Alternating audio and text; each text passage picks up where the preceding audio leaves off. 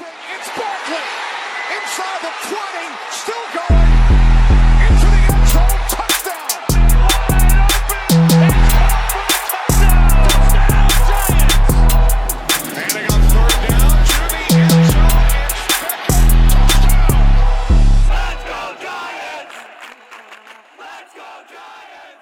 Herzlich willkommen zurück bei We Believe in G.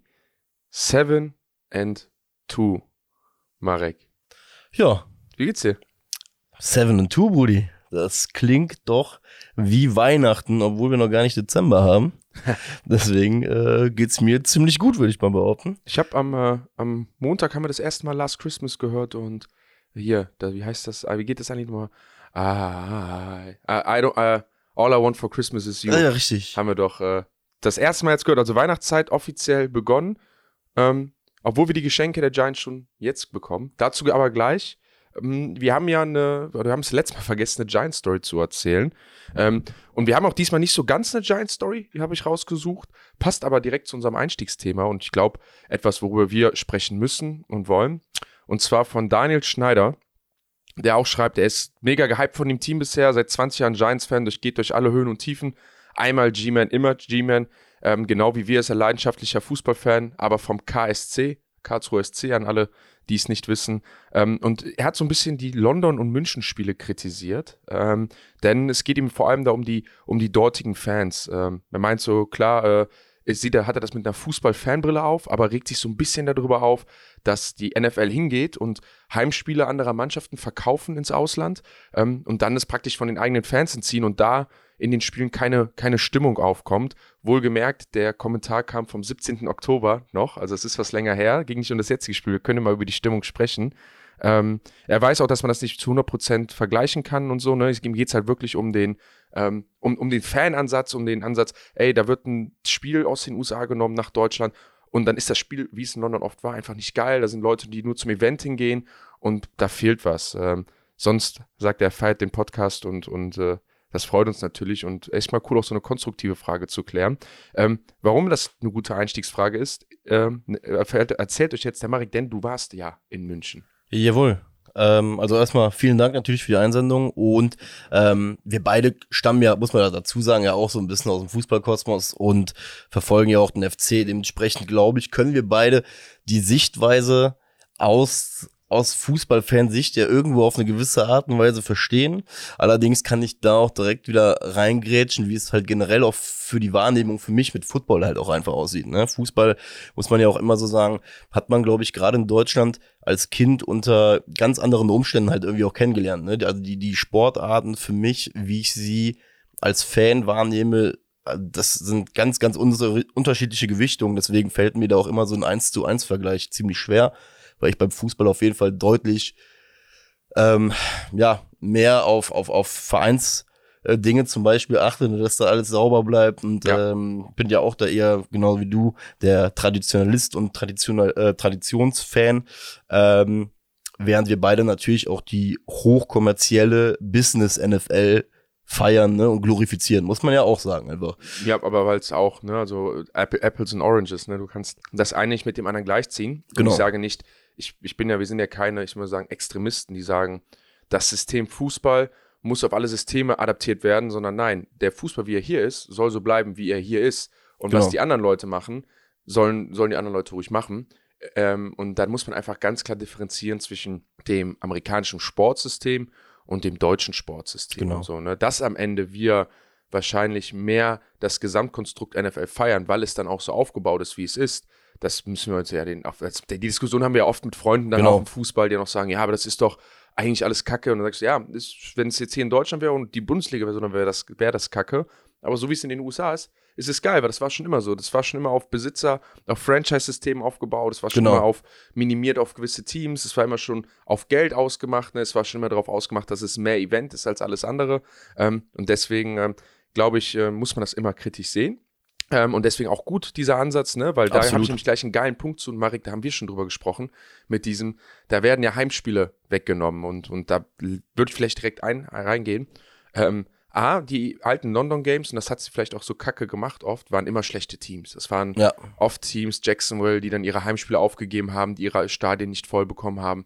Ähm, Raiders waren, glaube ich, auch mal zeitweise, als sie richtig schlecht waren in Ich habe damals das äh, richtig, richtig äh, crap äh, Bengals-Team noch gesehen, ein Jahr bevor sie in den Super Bowl gegangen sind. Ja. Gegen die Rams war ich zum Beispiel auch da, genau. Ja, und es, es ist halt einfach so, ne? Es sind halt einfach oft Teams, die ihr eigenes Stadion nicht voll bekommen haben, die dann praktisch zur Expandierung genutzt werden, ne? Jetzt gehen wir mal nur von diesem Phantom aus, die ganzen finanziellen Mittel, die da eingesetzt werden, die man zurückbekommt. Das ist natürlich, dass das Sinn macht, ist natürlich klar. Ähm, aber was die NFL ja geändert hat jetzt, seit letzter Saison, ist ja das Totschlagargument für, wir nehmen euch ein Heimspiel weg. Denn die NFL hat den NFL-Fans ja allen ein Heimspiel geschenkt, alle zwei Jahre.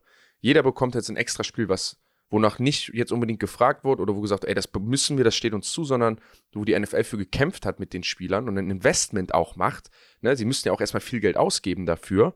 Ähm, dass sie dieses 17. Spiel haben, heißt das zweite Heimspiel, das ein, Heim, ein extra Heimspiel alle zwei Jahre, wo sie dann wieder die Leute einen Rhythmus einsetzen können oder die Teams einen Rhythmus einstellen können und sagen können, ey, ihr geht nach London und ihr habt dieses, dieses doppelte Spiel, das macht ihr halt in London, weil ihr habt das extra Spiel jetzt. Ihr müsst keine Schedules verändern, ihr müsst eure Dauerkartenpreise nicht verändern, ihr habt gar nicht extra Arbeit, nichts. Ihr müsst einfach nur einmal nach London oder nach München jetzt fahren. Ne? Das wird wahrscheinlich strukturiert sein oder dafür kann man sich bestimmt auch bewerben. Ne? Ähm, vor allem, weil der deutsche Markt interessanter wird.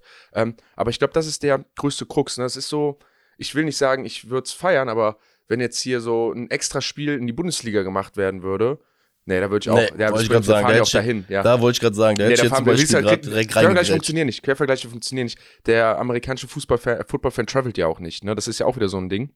Ja. So, das wäre jetzt wieder ein Argument vielleicht gewesen, zu sagen, ey, äh, ja, dann können die anderen Fans ja auch nicht, denn aber die traveln ja nicht. Das heißt, es geht nur um dieses Heimspiel. Das Heimspiel ist extra und das bekommen sie absolut geaddet. Und Stimmung, die gab es ja in München. Ja, das muss man ja auch einfach mal sagen. Ich glaube, ähm, dieses Country Roads Video ist ja jetzt so das, was, was alles so in Schatten stellt, äh, gefühlt ähm, visuell im Netz. Ne? Das, das hat man jetzt an dem Montag danach äh, ja durch jeden Social Media Account durchgecrunched. Ähm, was man aber auch einfach sagen muss, ich war jetzt nur Sonntag vor Ort, sag jetzt extra auch nur Sonntag, ähm, weil ich den Eindruck hatte, das, was generell so rundherum, so ab dem Mittwoch, Donnerstag, Freitag allein in München schon los war, auch mit den Veranstaltungen von, von sämtlichen ähm, NFL-Formaten und Plattformen, die es halt in Deutschland gibt. Ne? Bromance äh, hatte, glaube ich, ein eigenes Ding ran. NFL hat auch wieder irgendwie eine Halle voll gemacht. Die ganze Stadt München äh, war irgendwie im NFL-Fieber. Ähm, also generell war einfach, glaube ich, eine ganz, ganz krasse ähm, Gesamterfahrung für jeden, der irgendwie ein da irgendwie teilhaben konnte in den Tagen in München.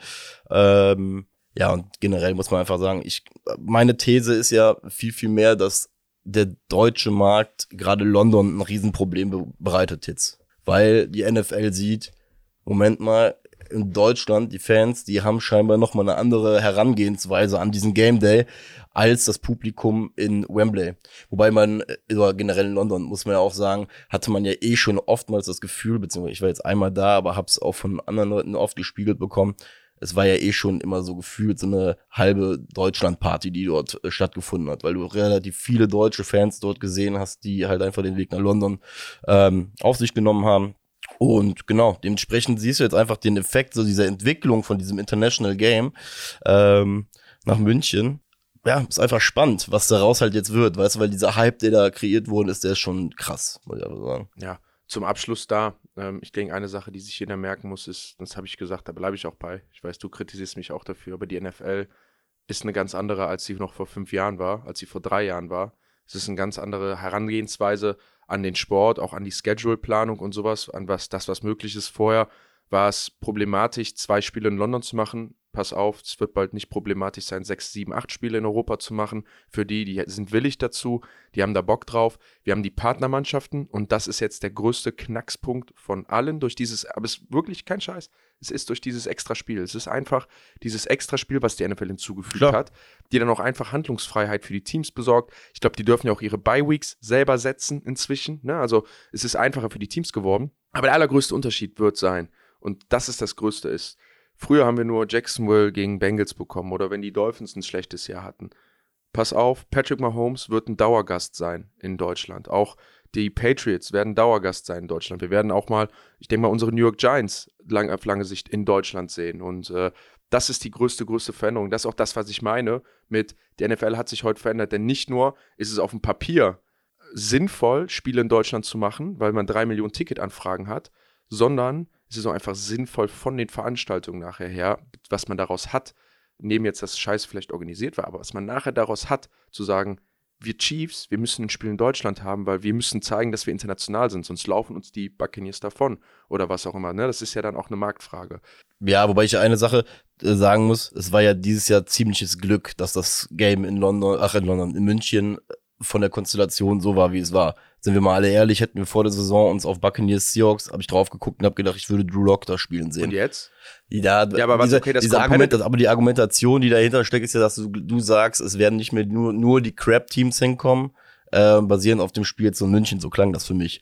Dass die NFL ja Wir jetzt nach basieren vor allem auf München, den NFL-Partnerschaften. Ne? ja, aber, Aber trotzdem das- kann Kansas City am Ende ja auch gegen, äh, wenn Kansas City gegen Carolina hier spielen würde, dieses Jahr wäre das ja auch kein Top-Game in dem Sinne. Wirst Aber genau. kommt Patrick Mahomes nach Deutschland. Ja, ja, klar, aber, also, aber ist das ist ja kein. Geheimnis, aber das ist ja kein Geheimnis mehr, der kommt ja auf jeden Fall. Ja, Das ist genau, Fakt. aber das ist ja das, das ist ja das, was ich meine, ne? Das sagt die Leute, ich habe jetzt nie den Gegner erwähnt, ne? Ja, ja, klar. Dass der Gegner mal competitive sein würde und mal nicht, das kannst du nicht ändern, ne? Aber dass diese Top-Teams ihre Heimspiele dann auch hier hinlegen, dass Kansas City Chiefs dieses zweite extra Heimspiel aufgeben und sagen, was sie wahrscheinlich, ich kann mir sehr gut vorstellen, dass das einfach nur noch dafür genutzt wird, um dann hier diese Spiele zu veranstalten, weil es sich einfach so lohnt für die, ähm, weil sie die Partnerschaft haben ist, wie gesagt, also ich, ich, ich freue mich drauf und, und ich denke, der hat sich, wie gesagt, richtig was getan. Und eine Sache noch zum Game, bevor wir dann zu unseren Giants kommen oder ein bisschen zu dem Game der Erlebnis. Ähm, dass die Seahawks, glaube ich, hier auch das Spiel hatten, war nicht so scheiße gewählt, weil die Seahawks könnten auch one, hätten auch 0 und 8 sein können. Ist trotzdem die größte Fangemeinde inzwischen in Deutschland. Und da wäre dann auch Stimmung gekommen, ne? Ich habe da so ein Foto gesehen. In München haben die so ein Gruppenfoto gemacht. Boah, das waren locker, locker 200, 250 Leute. Die, da stehen sie alle auf der Treppe. Dieser German Seahawks Fanclub.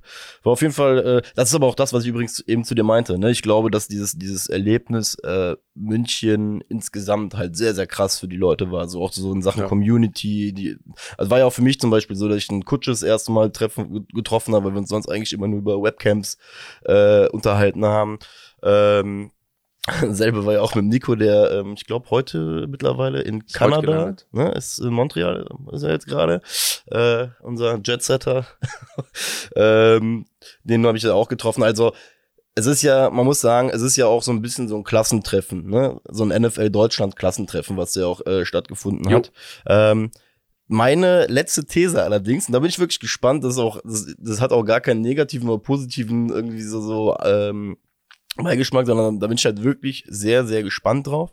Ich bin halt gespannt, ob Frankfurt dieselbe Magie entfachen wird wie München, weil ich habe immer, ich habe so ein bisschen das Gefühl, ich war ja, ich hatte ja die Ehre, äh, dieses Jahr im April das erste Mal im Disney World in Orlando gewesen zu sein und dort gibt's ja in Epcot auch, äh, man muss noch vielleicht kurz erklären für Leute, Epcot ist ein Park in äh, Disney World und dort werden alle Länder der Alle Welt Welten oder- gezeigt und genau. Deutschland Deutsch, Bayern. Genau, Deutschland ist einfach Bayern, ne? Das ist Werthers Schokolade und ich weiß gar nicht, äh, irgendeine Biersorte. Äh, Lö, ich glaube, äh, hier. Löwensenf wird der, glaube ich. Ja, aber wie heißt der? Das ist doch, da waren die auch, äh, der, der Detti und so mit den Seahawks haben da gefeiert. Irgendwie Löwenbräu, heißt das so? Ja, eins von diesen, äh, genau, eins von diesen Brauhäusern ist halt auf jeden Fall auch äh, so dargestellt. Und da sag ich halt, ich glaube, dadurch, dass der Amerikaner ähm, oftmals glaubt, dass wir alle Lederhosen tragen in Deutschland, ist halt das Ding mit München hat halt auch sehr, sehr gut funktioniert, weil diese Bilder sich, glaube ich, auch sehr geil haben transportieren lassen. Wenn ich jetzt als Deutscher an Frankfurt denke, ich bin sehr, sehr gerne in Frankfurt, aber Frankfurt sieht auf jeden Fall nicht aus wie München. Und da bin Nee. ich halt, und da bin ich halt Da sehr, werden die sehr erstmal mit Frankfurter Applaus begrüßt am Hauptbahnhof und denken sich, wo sind wir denn hier? Wo sind wir denn hier? Das ist jetzt die ganz, ganz harte Variante, aber ich bin halt wirklich sehr, sehr gespannt, wie sie es, wie sie den Game Day zum Beispiel aufrollen werden. Ob sie da halt eher in diese Military-Richtung gehen werden, weil Rammstein auch da irgendwie um die Ecke ist und irgendwann man es halt eher Ja. so in die Richtung halt aufbaut und nicht so dieses Fairy Tale Munich, alte Häuser, weißt du, diese Brauhauskultur. Äh, wie gesagt, da bin ich sehr, sehr gespannt, ähm, ob da so ein Kontrast halt einfach irgendwie zu erkennen sein wird. Ich glaube halt, Wir werden es sehen. eben, Wir, München wir, wir werden es sehen. Start. Ich denke, wenn ihr noch mal was hören wollt zu dem New York Giants Spiel, äh, zu, zu dem München Game, äh, Montag war ich da zu Gast, auch bei der Footballerei, da wurde noch mal intensiv drüber gesprochen. Wir wollten es auf jeden Fall machen, ähm, weil ich denke, es ist mal wichtig, dass man die, die aktuellen Themen da mal auch greift, weil das ist ja einfach omnipräsent. Was aber auch wichtig ist, ist natürlich die Giants und über die Giants zu sprechen. Marek, wie hast du das Spiel nachher gesehen eigentlich?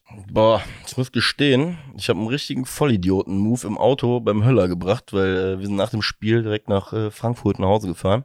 Und ähm, ich hatte allerdings mein Ladekabel Nein. ähm, fürs Handy nicht finden können, weil ich es in der rechten Brusttasche meiner Jacke hatte und ich jede also wirklich jede Tasche kontrolliert habe, bis auf diese rechte Brusttasche. Dementsprechend konnte ich mir das Ganze erst nachher im Real Life nochmal in, ähm, ich habe es mir in diese, diese 40-Minuten-Version nachher nochmal angeguckt, ähm, auf dem Game Pass.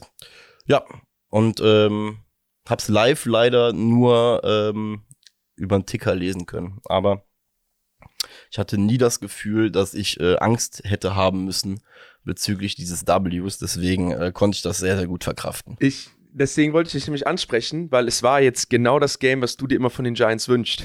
Das, wo du immer sagst, wo man dann mal entspannt im, im dritten Quarter guckt und sich dann sagt, oh, ja, äh, also das gewinnen die jetzt easy, also das, da passiert jetzt nichts mehr. Und genau das, das Game war es eigentlich, dass du, die, die Texans haben dann schon den Ball immer wieder nach vorn bewegt und die waren nochmal gefährlich, aber die Giants haben immer wieder mit Turnovers rausbekommen, starke Defense-Leistung, da komme ich gleich nochmal im Detail zu.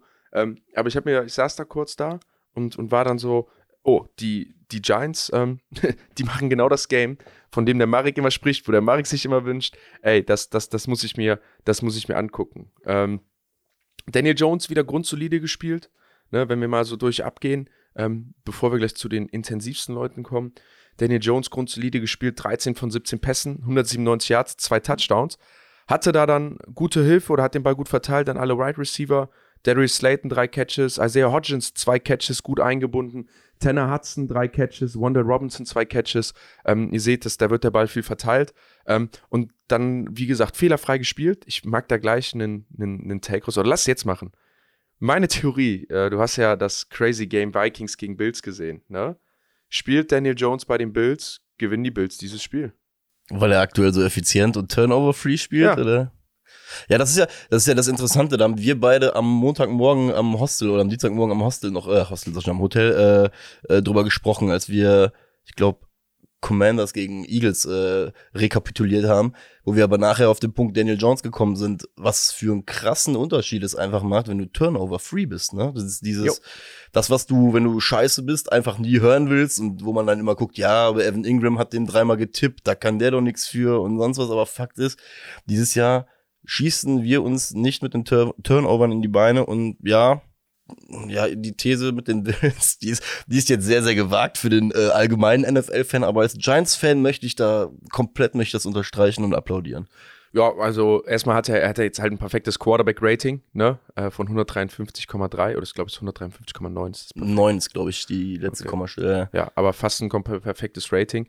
Und dieses Jahr ist es ja einfach, ne, der, der Daniel Jones hat in den letzten, was ist es, sieben Spielen keinen Pick geworfen, ähm, hat jetzt auch nicht so viele Touchdowns, läuft dann halt immer wieder für, für ziemlich viele dann, ne, also, ähm, hat, also spielt einfach, was ich sagen will, der Daniel Jones spielt einfach Grund, Grund, Grund solide gerade ist nicht der Statistik-Freak, aber in so einem Game, was du jetzt hattest von den Bills gegen die Vikings, wo du das nicht brauchst, sondern wo du auch einfach mal dann vielleicht in der zweiten Halbzeit im Quarter brauchst du das Ding äh, ja rauscrunched, ähm, da ist dann, glaube ich, ja, ich hätte nie geglaubt, dass ich sag's, aber da bin ich fest überzeugt von, dass der Daniel Jones da einfach in dem Moment der bessere Quarterback wäre für, für das Team. Und da können wir einfach happy sein, dass er da gerade so so super, super performt. Ähm, das Ding ist, was ich da noch kurz sagen will, ähm, ist, glaube ich, auch folgende Sache. Wenn du jetzt stell dir mal äh, Daniel Johnson neben Josh Allen. Ist ja eh geil. Ist ein geiler, ist geil, dass wir jetzt auf die beiden zu sprechen kommen, weil das ja seit der Preseason ja der gängige gängige Vergleiche eigentlich war. Kriegen Joe Schön und Dab, Dabs kriegen sie, kriegen sie ihren Josh Allen aus Daniel Jones. Weißt du, so, das ja, war ja immer die sehr reißerische und äh, schöne Headline, die sie da hatten. Ich glaube, das Ding ist, ähm, wir befinden uns bei DJ gerade in einer Phase, die Josh Allen auch irgendwann bei den Bills hatte. Dass man hingegangen ist und ihm nach seinen ersten ein, zwei etwas wilderen Jahren ihm gesagt hat, Junge, konzentrier dich bitte erstmal auf diese zwei, drei Key Facts, wie zum Beispiel, bleib Turnover free. Sobald wir dich dann mal eine Saison haben, dass du eine Saison routiniert gespielt hast, wo du auch den Leuten gezeigt hast, ey, ich kann mit dem Ding umgehen, situativ auch, und ich schmeiß nicht jeden dritten Ball einem irgendwie in die Hände, der nicht zu mir gehört, ähm, glaube ich, öffnest du halt irgendwann ja auch das Playbook, was ein Josh Allen in den letzten zwei Jahren so krass gut gemacht hat, wo er irgendwann zum Ganzlinger geworden ist, wo er sich selber auch getraut hat, nachher die Dinger durch die Gegend zu prügeln und es geklappt hat. Und Ja, glaub- wieder getraut, ne? Hat's ja, hat's Genau. ja früher auch gemacht und dann einfach äh, kläglich mit, mit gescheitert. Eine Sache, um dich, um dann direkt reinzugehen bei Daniel Jones, ist ja, der hat der Game-Winning Drives jedes, jedes Spiel auch. Ne? Also es ist einfach nur fucking gutes Game-Management und fucking gutes Coaching, ihm da immer zu sagen, ruhig bleiben, ruhig bleiben, mach keine Fehler, wir müssen im Game bleiben. Und dann, wenn es sein muss, dann gewinnt der Daniel Jones auch wieder die Spiele für uns. Und dieses Spiel musste er es halt nicht machen. Ne? Also er musste das Spiel nicht gewinnen. Deswegen sind die Stats dann auch wieder, also deutlich weniger als, nochmal weniger als sie sonst sind, mit 17 Passing Attempts nur. Ne? Aber halt, und auch nur 24 Rushing Yards, was ja für ihn inzwischen äh, nicht viel ist. Jo. Aber das ist ja genau die Story so, Alter. Das ist einfach, ja, er muss halt nicht die 300 Passing Yards haben und so, weil, ey, brauchen wir in dem Moment nicht. Da haben wir das Spiel einfach zu solide gewonnen. Denn, und da gucke ich mir mit, ja, ist für mich ein zweischneidiges Schwert. Wir hatten Saquon Barkley mit 35 Rush Attempts, 152 Yards, Entschuldigung, 152 Yards für 4,3 Yards Average und ein Touchdown.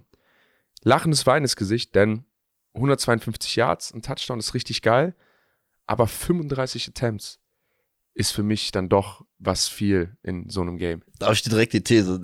Guck mal, oder ich sag dir direkt die These. Äh, es kam die Tage doch raus, dass ähm, eine Extension mit Barclay, äh, dass man keine Extension mit Barclay erreichen konnte. Joe Schön hat ja gesagt, dass äh, die Deadline für mögliche Extensions überhaupt im Kader in der Bye Week waren, bis zum Ende der Bye Week und ab dem Punkt wird es nichts mehr geben, egal für welchen Spieler. Und man hat sich wohl auch mit Barclays Agenten getroffen und äh, man ist ab zum jetzigen Zeitpunkt nicht ansatzweise zusammen, kommt man nicht zusammen, ne? Aber halt auch gar kein Problem. Beide Seiten haben ihre, ihre Forderungen wohl geäußert. Und als ich das gesehen habe nachher auf der, halt auf dem Statsheet, habe ich genauso reagiert wie du. Ich habe erst mal gedacht, boah, geiles Deadline, guter Average, Touchdown gemacht, wieder, also zumindest in Zahlen wie ein Leader gewirkt. Auf der anderen Seite habe ich mir gedacht, boah, Giants, ihr wollt dem Jungen aber jetzt gerade ganz, ganz haargenau zeigen, was auf ihn wartet, wenn er, wenn er wirklich diesen Top-Vertrag haben will, weil dann macht die genau das mit ihm, ne? Dann müsst ihr ihn dann mindestens 30 Mal durch. Das hatten wir ja letztes Mal, ne? Dann Ja. hast du pro Carry hast du deinen Preis und den musst du halt auch einfach pro Spieltag erreichen, Musst damit du. halt nicht irgendwann ausgezogen wirst von der Journalie. Deswegen, äh, Richtig. ja, das war so mein erster Gedankengang, als ich dieses Deadline gelesen habe. Ja, für, für mich ist halt nochmal das Be Bezeichnende dagegen klar, das La Running Game lief dann auch einfach gut, ne? Und ähm, das ist dann auch so die Story of the Game gewesen. Ähm, aber für mich ist so das Bezeichnende bei Saquon bei dieser ganzen Situation. Alvin Kamara, der läuft 20 Mal den Ball, was harte Yards sind. Jedes Mal. Das ist einfach teilweise auch ein, also hat keinen Einfluss darauf, wie gut die Runs nachher werden, oft, ne? Du brauchst die O-Line. Das ist tough as hell. Deswegen ist ja eigentlich so dieses Running Game wirklich einfach nur ein Zermürben von allen Leuten, die daran beteiligt sind, bis es irgendwann funktioniert.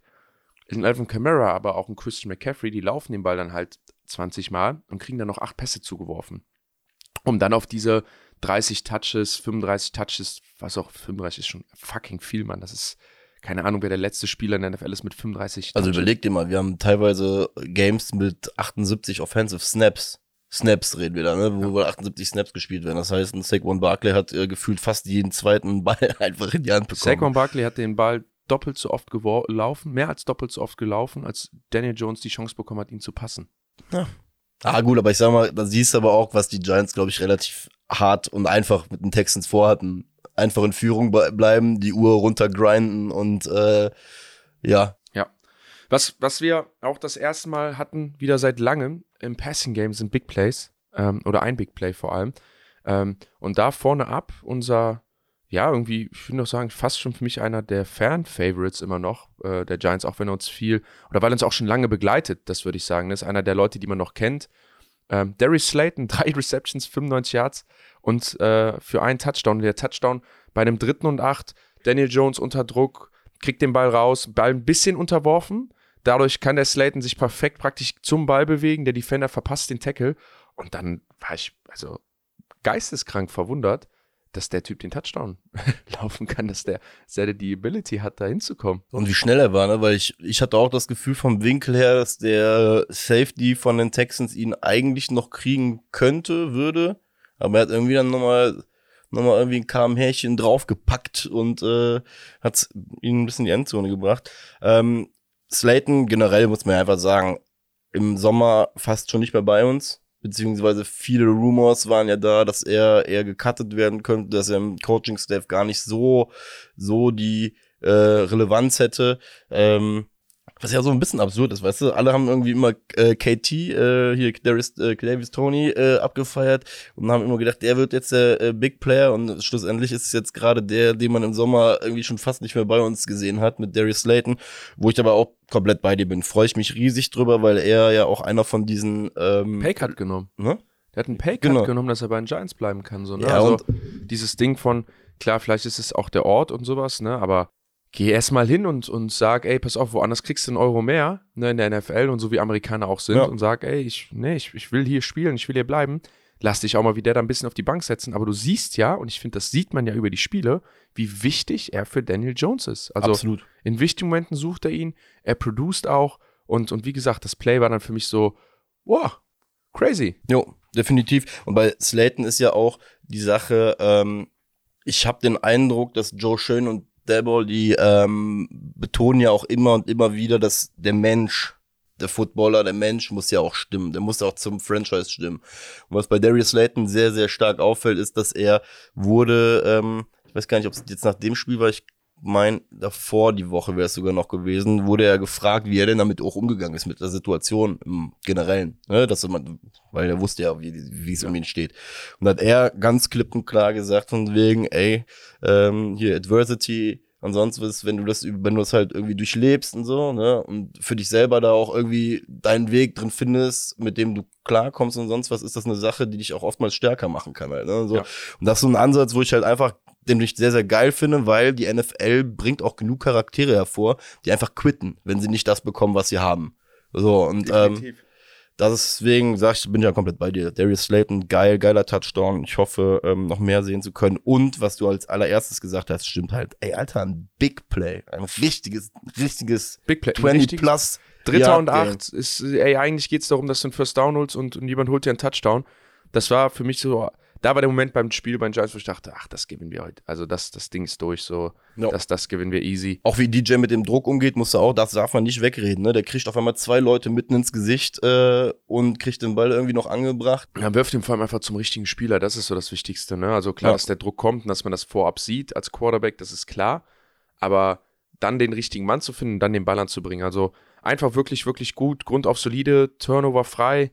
Was willst du mehr? Ne? Also Jo. nach was willst du mehr fragen? Denn ähm, ja, vielleicht das, das, das größte Ding, was wir ja dieses Jahr wieder haben. Wobei das äh, ein bisschen immer, da kriege ich so Flashbacks an die, was war das, welche Saison? 2016 oder 2017, wo wir In die Playoffs gegangen sind? das äh, 2016 ja, war's. 2016 und äh, da hatten wir auch so eine starke Defense und so eine eigentlich schlechte Offense und haben uns also durchgemogelt und sind dann Round One gegen die Packers rausgeflogen, weil ich finde, irgendwie ist es ähnlich dieses Jahr, abgesehen davon, dass es komplett anders ist, wie man spielt, aber unsere Defense ist saustark immer noch und du siehst es dann auch einfach gegen Teams. Darf ich aber kurz noch, bevor wir auf die Defense gehen, da richtig geil abfeiern, würde ich gerne noch zwei Receiver nennen. Ja, ich wollte auch noch über über den einen äh, Receiver sprechen, über, denke ich. Deswegen, ich wollte die positiven Sachen zuerst Achso, machen. dann wie du magst. Dann, dann, dann, in die harte Kritik und in die, äh, wobei kritisierst du, ich denge, du willst noch äh, über Isaiah Hodgins auch reden, ne? das, das fände ich positiv. Ja, da würde ich gerne eine Gut, dass wir gleich Sache denken. sagen. Wir haben uns nicht, können wir, wir versprechen euch, wir haben uns nicht abgesprochen,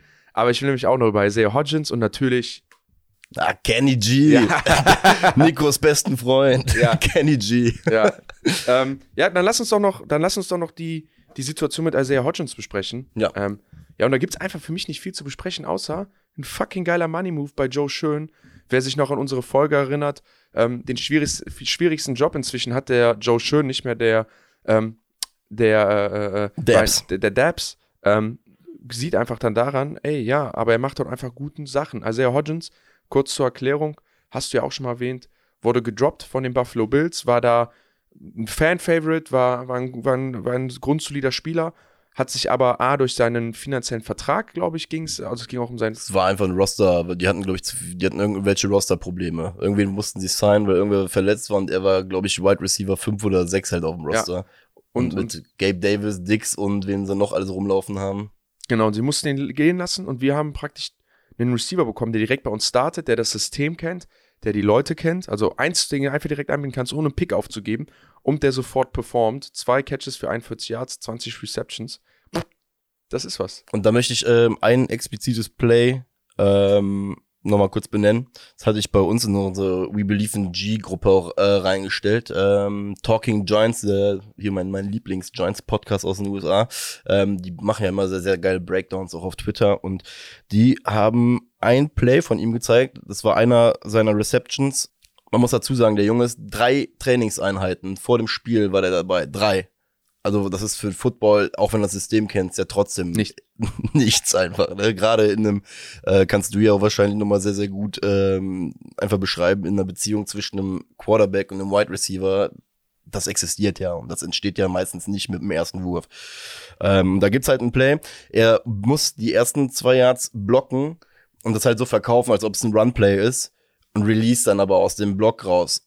Und das macht er so geil und gibt DJ auch dadurch ein, diese ein, zwei Sekunden mehr, die er halt einfach braucht für das Play und äh, setzt sich dann schön zwischen, ich glaube, zwischen die zwei Linebacker und kriegt ihn dann über die Mitte für 10 Yards. Ist kein Spektakel, also ist jetzt auf, auf dem Blatt Papier kein krasses Spiel, äh, kein krasser Spielzug, sind geile 10 Yards, aber mit dem Fakt, dass der Junge halt erst jetzt gerade da ist und schon, ist halt nicht ein stumpfer Slant ist, den er laufen muss zum Beispiel, ja, wo ich halt einfach sage, das ist so Wide Receiver einmal eins, das solltest du einfach beherrschen können, sondern so ein Release und dann äh, Block und Release, das hat schon was mit Timing zu tun und dass das im ersten Game Das ist direkt einfach gute Execution. Das Ne? ist einfach, ähm, ne, das sind so Kleinigkeiten, alles was nicht, also das mal kurz zu erklären. Also du kannst auch nach drei Tagen, kannst auch nach zwei Tagen mit einem Receiver spielen, kannst auch nach einem Tag mit einem Receiver spielen, weil es ist alles irgendwie immer basic, ne, wenn du die Basic-Konzepte läufst. Wenn es aber um solche Sachen geht, ne, wenn immer wieder Sachen geaddet werden, nämlich, hey, lauf nicht nur eine Crossing Route, sondern täusch nochmal einen Block an. Ne? Da gibt es hunderte Versionen, wie du das machen sollst, ne? Oder wie das dann das Team in dem Sinne haben will, ne? Weil es einfach, ne, ich sag das, um Football immer zu erklären, ist je mehr, ähm, je mehr Faktoren du in einen Spielzug einbaust, egal wer es ist, wenn du sagst, ey, lauf, lauf, jeder läuft einen Fly, jeder läuft geradeaus, dann ist das ein sehr einfacher Spielzug zum Executen und deine Spieler werden das wahrscheinlich immer richtig executen. Wenn du aber anfängst zu sagen, ey, wenn wir einen Safety haben in der Mitte, dann läufst du geradeaus, aber haben wir zwei, dann muss der Tight End in die Mitte laufen. Dann wird das Spielzug schwieriger und dann ist natürlich die Wahrscheinlichkeit höher, dass irgendwas schief geht. Und so ist das da auch. Ne? Du könntest dem ja auch sagen, ey, lauf einfach in die Mitte, setz dich dahin, dann geht weniger schief. Aber dann funktioniert der Spielzug wahrscheinlich noch nicht so Jo. oft. Ne? So gehst du hin und sagst, je mehr individual, also je mehr Faktoren du einbaust, desto schwieriger wird es. Und dann wird es schwierig, dann mit Spielern zu spielen. Ne? Und dann am Ende ist es nämlich genau das, was nachher das beste Duo in der NFL ausmacht, nämlich die, der, der Patrick Mahomes und Travis Kelsey, die sich einfach blind verstehen und die extrem viele Faktoren einbauen, wie welche Route gelaufen wird. Jo. Aber weil sie sich so gut kennen und es so gut machen, ist es halt kein Problem. Und dann, wenn es gut gemacht wird, hast du halt auch einen sehr hohen Erfolg. Ähm, ich ich finde den Pick, ich finde das einfach super. Es war eine Position, die wir gebraucht haben. absolut. Wir haben direkt reagiert auf den Kedavius Tony. Ähm, wir haben einen Spieler, der wahrscheinlich auch vom Charakter passt wieder, ne, der, ähm, also ich nehme es an, ne, weil sonst würde, glaube ich, man den auch nicht so stark dann von den Bills rüberholen wollen sofort. Ist anscheinend auch jemand, der dann auch für uns spielen will, weil er mit dem Dabs lange zusammengearbeitet hat. Ähm, bin ich drauf gespannt. Ich glaube, da haben wir tatsächlich, auch wenn es vielleicht nachher nicht so ein Riesenfaktor wird, uns für uns die Giants einen Stil geholt. Das ist, äh, guck mal, dann danach lasse ich dir gerne die Überleitung. Ist aber auch wieder Punkt, Joe, schön. Ähm, muss man jetzt in dem, in dem Aspekt, muss ich diese Statline auch nochmal mit reinbringen, beziehungsweise diese Aufzählung. Ähm, wir haben seit dem 53-Man-Cutdown mehrere Leute auch über Waiver geholt, weil wir halt auch einen relativ hohen Waiver-Rank am Anfang hatten. Ähm, und äh, muss sagen, Isaiah Hodgins, erstes Spiel, zwei Receptions, 41 Yards. Touchdown-Scorer diese Woche, Lawrence Cager, ist auch ein Pickup. Touchdown gescored, der Thailand diese Woche. Dann unser Cornerback 2 mittlerweile, sehr solide, Fabian Moreau, auch gepickupt. Hat die meisten Tackles gemacht. Der, ja, Meisten Tackles gemacht. Jalen Smith ist unser Starting Mike Linebacker von der Street geholt. Meisten Tackles als Linebacker gemacht. Jason Pinnock, eineinhalb Sacks, ein Tackle for Loss von der Straße geholt. Das Konradstraße ist ja alles, Ja, ne? weil es ein ist Pimmock ist. Äh, Ja, zur Erklärung, Pimmock ist äh, früher im Kölschen ist der Pimmock ist der der geflüchtete Deutsche, der zugezogene ist der Ja. ist der Pimmock. Das ist ein Café auch in Köln, ne? Ah, ich hasse dieses Café. Ich finde Pimmock. äh, bei, das heißt Herr Pimmock, ich finde das so scheiße da. Ich werde da manchmal von Arbeitskollegen hingezwungen. Ja? Aber ja, Jason, Jason Pimmock für euch alle, Nummer Ja. 27. Ja, und dann noch äh, allen, muss ich jetzt gerade sagen, weil die Liste, da gibt es noch vier, fünf weitere. Äh, Tyree Phillips, aktuell Starting Right Tackle und spielt auch grundsolide und vertritt Evan Neal. Also nur einfach mal auch für unsere Zuhörer, da sind jetzt schon Namen bei, die einfach über Woche, über die Wochen einfach hinzugefügt wurden, wo einfach ein ganz klares Bild existiert, wo man sagt, ey, die passen in unsere Philosophie und die Leute funktionieren ja auch auf ihre Art und Weise jetzt schon. Deswegen auch da nochmal fette Props an unseren Hoodie tragenden und Schlabberjogger tragenden GM Joe Schön. Äh, wie gesagt, ich ähm, Ist natürlich, feier ne, wenn alles geil läuft, ähm, auch wenn alles scheiße läuft, ist immer schwierig zu erkennen, wer macht hier alles richtig. Ne? Ja, definitiv. Am Ende, glaube ich, muss man dann, wenn man es von außen betrachtet, auch wenn es dieses, nennen es Phrasenschwein und das ist ja auch ein Ding, wir können es nur von außen betrachten. Ähm, bald ja nicht, vielleicht kriegen wir bald mal mehr Insights. Ähm, aber ähm, wir können es nur von außen betrachten, dass man sagt, beide machen viel richtig. Ne? Also der Coach, äh, der, der schön holt die richtigen Spieler, die der Coach dann gut coachen kann. Ne? Und nicht andersrum, ne? dass man dann irgendwie sagt, ey, man holt die falschen Spieler für einen richtigen Coach oder man hat die richtigen Spieler für einen falschen Coach, so der hat, sondern ne, es ist, es ist halt beides. Ähm, und da wird einfach, wie gesagt, sehr, sehr, sehr gut gearbeitet, ne? weil, wie du gerade genannt hast, eine Spieler, die sofort eingebunden werden können, die funktionieren. Das ist einfach A, ein Zeichen, dass sie natürlich passen, aber B, ein Zeichen von überragendem Coaching. Was du aber nicht coachen kannst, meiner Meinung nach, ist unsere Qualität, die wir auf der D-Line haben. Ähm, Dexter Lawrence und Leonard Williams sind in Woche 10 äh, zwei der höchst geranktesten von ihrer Performance-Defense-Spieler. Also, ähm, dass ihr es einmal hört, es gibt so ähm, Grading-Agenturen, die wirklich sehr starke Pro, Football Focus heißen, die und die erfassen jeden Spielzug und erfassen alles, was die Sportler machen. Und äh, Leonard Williams und Dexter Lawrence haben, sind in den Top 10 da gelandet, ähm, also absolute Top-Leistung. Ähm, da war auch schon mal ähm, unser, unser, unser Rookie of the Year, Kayvon Thibodeau, schon mal mit dabei ähm, oder auch andere Protagonisten. Ähm, aber wie gesagt, das ist, das ist einfach herausragend, wie diese beiden spielen. Dexter Lawrence hat einen crazy Stat. Und zwar ist er ähm, einer der ersten Spieler. Das letzte Mal ist das passiert, ich glaube von Aaron Donald 2000 irgendwas, also schon einige Jahre her, der acht Pressures hatte oder acht Hurries, also achtmal in einem Spiel immensen Druck auf den Quarterback ausüben konnte, sodass der die Pocket verlassen musste, den Ball wegschmeißen musste, etc. Und äh, Dexter Lawrence ist, ich glaube, 23 Jahre alt, 24 Jahre alt. Blutjung auf jeden Fall. Das müssen wir tief in die Tasche greifen. Ja, definitiv, aber ich sag dir ganz ehrlich, wir sind endlich mal in der Position wieder, um tief in die Tasche zu greifen für einen unserer Draftpicks. Also ich hatte irgendwann in den letzten Wochen auch mal eine Stat gebracht, ähm, dass, wie lange es her ist, dass wir nochmal einen First Rounder extended haben. Ich, also ich komme komm da jetzt gerade auf Anhieb auch gar nicht mehr drauf. Wäre wär der letzte gewesen. Ich hatte das vor drei oder vier Wochen mal in der Folge genannt und das war Alter. eine, und das war eine, das, da hat uns beide die Kinnlade bis auf den Boden gehauen, weil uns das so nicht bewusst war, obwohl es eigentlich ziemlich plausibel ist. Ähm, genau. Das Deswegen, ist heavy. deswegen äh, Sexy Dexy ist übrigens 97er Jahrgang. Also 97er Jahrgang, 25 wird er dann, 4, 25 rum wird er dann sein. Genau. Ähm, genau, deswegen, Dexter Lawrence muss man einfach sagen, ähm, Destroyer in der Mitte. Ähm, vor allem muss man ja auch dahin gehen, ein D-Tackle mit der Fähigkeit, den Quarterback zu rushen.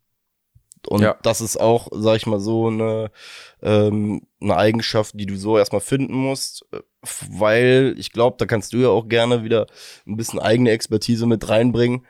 Ich werf das jetzt einfach mal so in den Raum. Ich glaube, du als Quarterback, wenn du auf dem Platz stehst, fokussierst dich ja, was heißt fokussierst dich, aber ich glaube, dein, deine, dein inneres Gefühl konzentriert dich doch wahrscheinlich eher auf die Edge als, als gerade frontal, was der D-Tackle macht, oder? Weil, weil, weil den siehst du ja eher als, Es ist relativ simpel. Also du siehst, die, die ganze Pocket fühlst du eh. Jetzt geht nicht um Sehen, du fühlst es ja und Druck musst du merken, das ist eigentlich mehr peripheres Sehen. Das Problem bei einer Defense Tackle und vor allem so, wie wir Druck bringen, weil wir die, also Wing Martindale, normal, also no, andersrum, Entschuldigung. Ähm, normalerweise ist es so, die Leute, die außen stehen, die kriegst du schwer mit zwei Mann geblockt. Außer du schickst da wen hin, einen Running Back oder einen Tight End, weil die stehen so weit weg von allen anderen, dass natürlich ein Center oder auch gegebenenfalls ein Guard nicht hinkommt.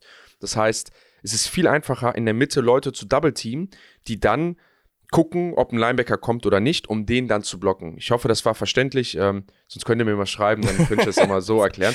Aber es geht einfach darum, dass du inside ist es einfach viel, viel einfacher und viel, viel mehr, oder es wird einfach viel öfter gedoubled und Double-Team-Blocks auf den Defense-Tackle angewendet. A, weil es einfach ist und B, der Weg zum Quarterback ist natürlich viel, viel kürzer. Ne? Und du hast trotzdem einen sehr guten Pass-Rush-Angle. Ne? Das ist ein sehr, sehr guter Winkel, den du da hast, wenn du rechte auf der Außenschulter vom Guard stehst, um zum Quarterback zu kommen. Ne? Deswegen wird das oft gedoubled, da wird jemand hingeschickt. So wie wir aber Defense spielen, Bringt dann nichts. Ja, das ist einfach, wir, wir, wir schaffen diese One-on-Ones. Wir kriegen es hin, dass wir diese One-on-Ones immer wieder kreieren.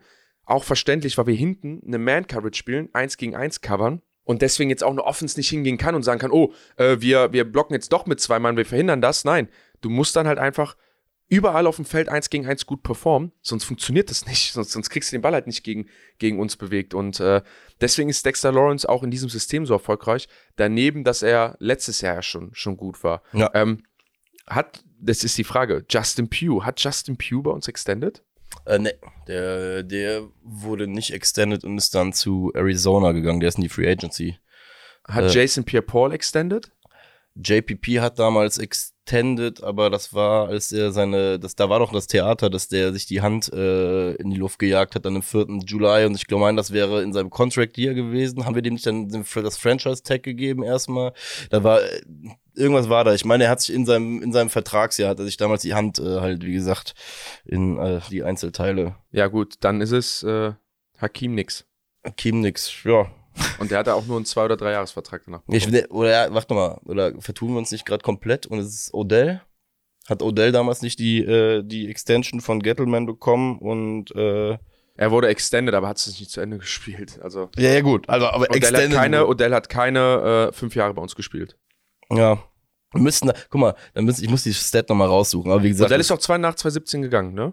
ich würde jetzt gerade ja sagen, wobei es sich wahrscheinlich auch um ein Jahr mich jetzt gerade vertun könnte. Wie gesagt, ich recherchiere das nochmal Ja. äh, für die Auf kommende jeden Fall, Woche. ihr, ihr merkt ja schon, dass äh, da das ist nicht viel. Das ist ja das, was aus unserem letzten 30 Sekunden ja gerade irgendwie übrig bleibt. Da war ja auf jeden Fall nicht viel. Wir müssen ganz, ganz tief in der Gedankenkiste suchen, um äh, diesen glücklichen Fall zu finden. Und was man ja auch einfach sagen muss, ein funktionierendes, ein gutes NFL-Team funktioniert ja darüber, dass du deine Rookies, dass du Rookies findest, die gut sind und dass das Corner, Franchise Cornerstones werden halt. Ne? Und ich finde, Dexter Lawrence in seiner in seiner kompletten Art und Weise super positiver Typ, super funny, super beliebt, nicht nur bei seinen Teammates, sondern Ja. auch bei den Journalisten, ähm, was halt in New York historisch einfach wichtig ist, dass da eine Harmonie herrscht, auch auch auch übergreifend, weißt du, so mit Fans, mit Journalist, äh, Journalisten, allem drum dran. Der ist, der ist ein perfekter Typ, der wird ernst genommen, jeder respektiert ihn, weil du an den Typen einfach nichts, also kannst du auch nichts kritisieren. Also, das ist, also ich glaube, es macht einfach Sinn, ähm, wenn du weißt, dass Kayvon Thibodeau die nächsten vier Jahre oder fünf Jahre noch seinen Rookie-Contract hat. Richtig. Sie ist genauso, Ojulari, wenn er dann hoffentlich irgendwann mal fit ist, Ja, hat er auch da noch glaube ich schon fast nicht mehr dran. Das ist so, das ist in meinem Kopf inzwischen raus. Ich sage, oh, wir bekommen da noch wen Starkes, weil äh, das sieht nicht gut aus mit, mit der Verletzung, dass, das, dass er nochmal performen kann dieses Jahr. Vor allem, der ist ja auch kein gesettelter Veteran, sondern es ist ein Rookie, der letztes Jahr ein vielversprechendes Jahr hatte. Aber du hast Leonard Williams und Dexter Lawrence. ist halt so ein bisschen Und- die Frage, was mit Williams halt passiert, glaube ich, in den nächsten ein, zwei Jahren. Weil, Definitiv, man, das ist halt eine Frage, wie man die Contracts gedreht bekommt, wenn Leonard Williams auch ein Giant bleiben will. Aber wenn ich die Wahl hätte zwischen Williams und Lawrence, dann würde ich immer Lawrence nehmen. Ja. Weil eine Edge, einen Edge-Defender haben wir ja auch mit K1 und mit Aziz. War nicht auf der Qualität. aber du siehst ja, dass zum Beispiel auch äh, du adäquate Nummer drei und vier auf dem Edge kriegst, wenn du äh, halbwegs gut scoutest. Ne? Wir haben Jared Ward zum Beispiel jetzt ja auch reingekriegt und sonst was. Also ich, wie du schon sagtest, ein Dexter Lawrence ist, glaube ich, in, in Gänze dann schon der No-Brainer, wenn es darum gehen würde, entweder oder. Richtig. Wer auch, glaube ich, langsam ein No-Brainer wird, dass er zumindest nächstes Jahr auf gar keinen Fall mehr ein Giant ist, ist der eben schon angesprochene Kenny Golladay.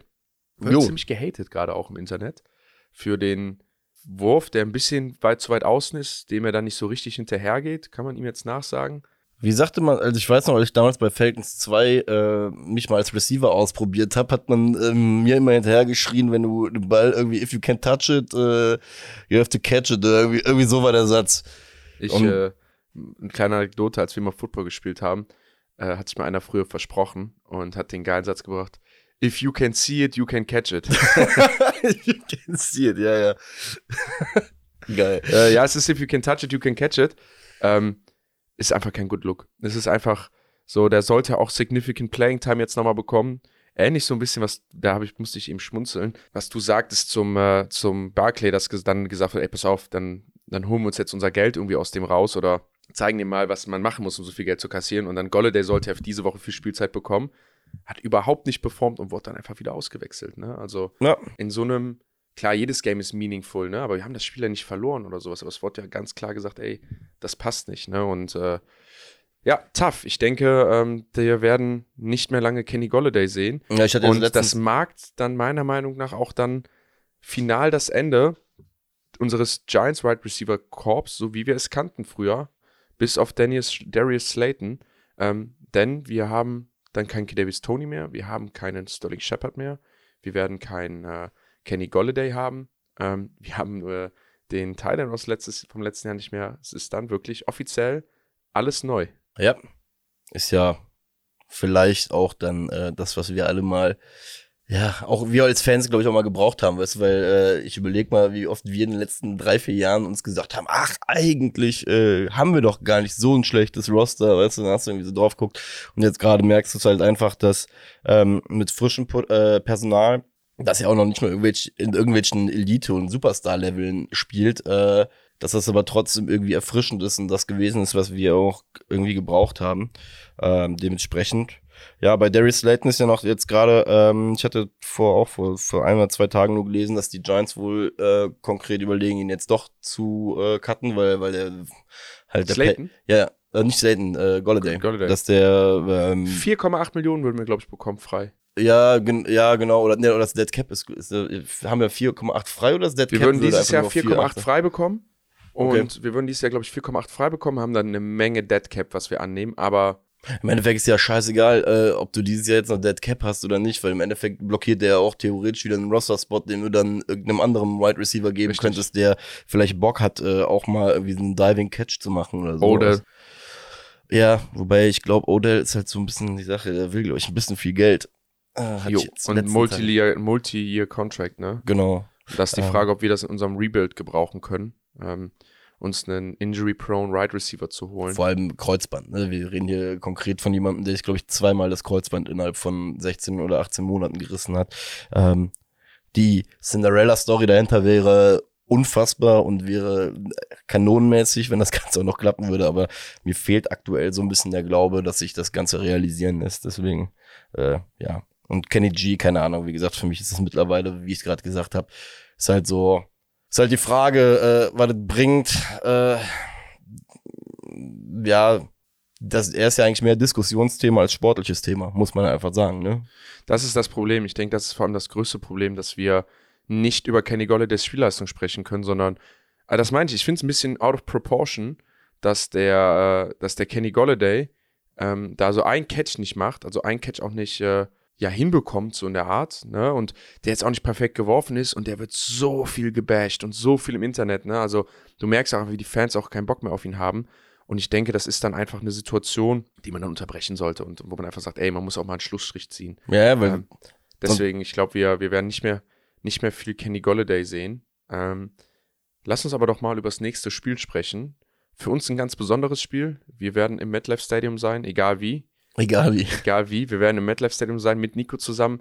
Wir werden euch Podcast-Folgen aus New York geben. Ich denke mal, wir werden mal vielleicht auch versuchen, mehr als eine zu machen, dass wir vielleicht nächste Woche eine Doppelfolge äh, anbieten können äh, live aus New York. Ähm, sprechen wir mal auch mit den Leuten der Footballerei. Ich denke, das sollte kein, kein Problem sein, ähm, da euch mal nochmal größere Insights zu geben.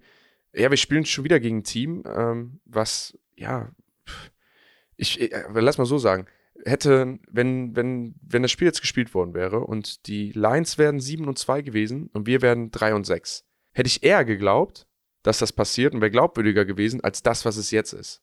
Ja, ähm, das war ja das, was ich dir vor der Saison gesagt habe.